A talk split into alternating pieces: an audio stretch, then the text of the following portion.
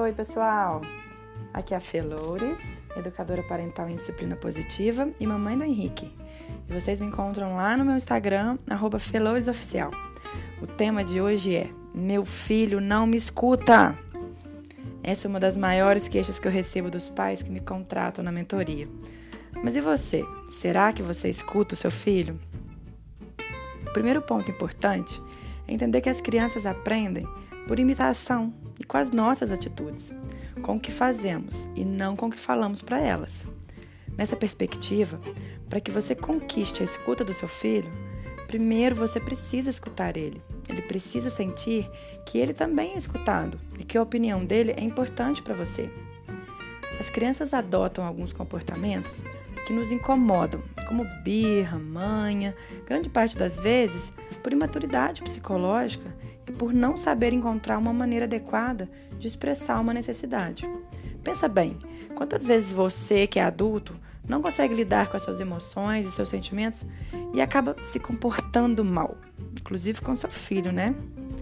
Acontece que muitas vezes a expectativa dos pais é muito desalinhada da realidade do mundo das crianças. E principalmente, o desenvolvimento infantil não é um processo linear. Ele é cheio de altos e baixos. Mas nós, pais, muitas vezes, temos a expectativa de que se a criança está desfraudando e já começou a utilizar a privada, ah, agora ela não vai mais fazer xixi na roupa. Agora ela vai acertar sempre. Se a criança, por exemplo, está largando a chupeta e já há dois, três dias não dorme mais de chupeta, ah, pronto, ela deixou a chupeta, ela não precisa mais da chupeta. Se a criança dormiu a noite toda pela primeira vez, ai, graças a Deus, agora eu vou parar de acordar todas as horas. Infelizmente, o processo, esse desenvolvimento, ele é cheio desses altos e baixos. E a nossa expectativa desalinhada faz com que, muitas vezes, nós nos frustremos mais do que o necessário. Por exemplo, eu vou contar um caso real para vocês de uma situação.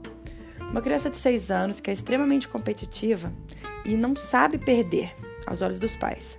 Essa criança foi disputar um campeonato, ficou em terceiro lugar, ficou tão decepcionada, com tanta raiva, que ela não subiu nem no pódio e acabou jogando a medalha fora.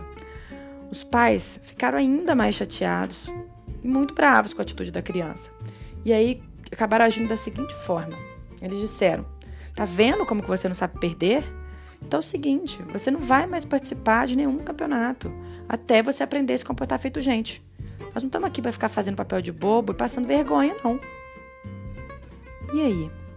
Com essa atitude, esses pais ajudaram o filho a lidar com os sentimentos dele? Ensinaram para essa criança alguma habilidade de vida importante, como respeito, resolução de problemas, gratidão, resiliência? Pelo contrário, né? Com a melhor das intenções, a atitude dos pais só fez a criança se sentir ainda pior inadequada e sem importância. Isso só reforça o mau comportamento. Isso não ajuda a criança, nem muito menos ensina nada de positivo para ela. Muitas vezes é preciso alinhar as ações dos pais com as intenções dos pais. Se vocês fossem escolher apenas uma coisa para absorver sobre o que eu estou falando, que seja essa: para fazer seu filho se comportar melhor, faça ele se sentir melhor. Isso muda tudo. Grande parte dos desafios de comportamento que as crianças apresentam são causados pela falta de habilidade dos pais para lidar com as situações. E é compreensível, porque agir de uma maneira diferente daquela que nós fomos criados exige de nós uma disponibilidade para aprender novas alternativas e o que fazer para lidar com as dificuldades que vivenciamos com os nossos filhos. É algo que eu sempre digo. Existe o sucesso profissional que compense o fracasso na criação de um filho?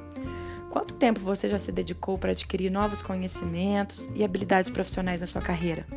E no último mês, quantas coisas você precisou estudar para se desenvolver e para fazer uma entrega extraordinária para o seu trabalho? E para a carreira de mãe e de pai? Quanto você tem se dedicado a estudar e aprender para se desenvolver para essa missão tão importante, se não a mais importante da sua vida? Se você está aqui me ouvindo, é porque você quer começar a trilhar esse caminho de uma educação mais consciente. Então é fundamental compreender que as crianças precisam ser as protagonistas das suas vidas. E o nosso papel enquanto pais e cuidadores é de modelar, acompanhar e guiar. cuidando para que estejamos a uma distância que nos permita observar mais e intervir menos, falar menos, sair desse papel de só dar ordens, corrigir o tempo todo ou sempre querer ensinar qualquer coisa. Permita que seu filho explore e faça novas descobertas por si mesmo, estando em segurança.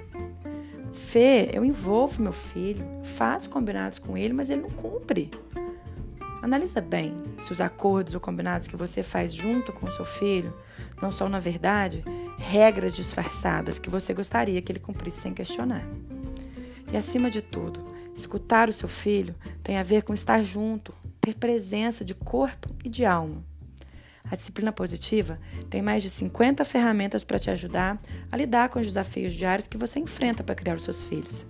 E pedir ajuda profissional para isso definitivamente não é sinal de fracasso na sua missão como mãe ou pai.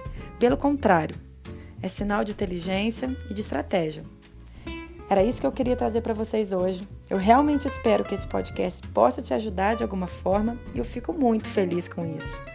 Para saber como funciona o meu trabalho ou para ser a sua mentora, é só você entrar lá no meu Instagram, que é o arroba Oficial, e clicar no link que está na minha página.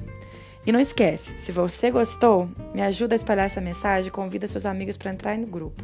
Até mais!